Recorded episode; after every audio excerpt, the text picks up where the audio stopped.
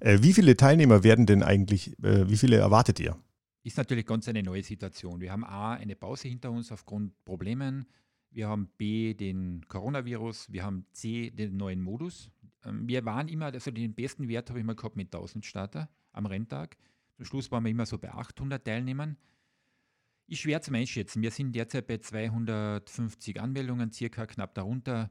Also ich erwarte mir, wenn alles passt, wenn, wenn der Coronavirus mitspielt, zwischen 500 und maximal 700 Teilnehmer. Und das wäre für diesen neuen Modus, den wir natürlich auch erst organisatorisch üben müssen, eine super Teilnehmeranzahl, wo jeder Teilnehmer ohne Stress mitfahren kann. Und das ist mir sehr wichtig.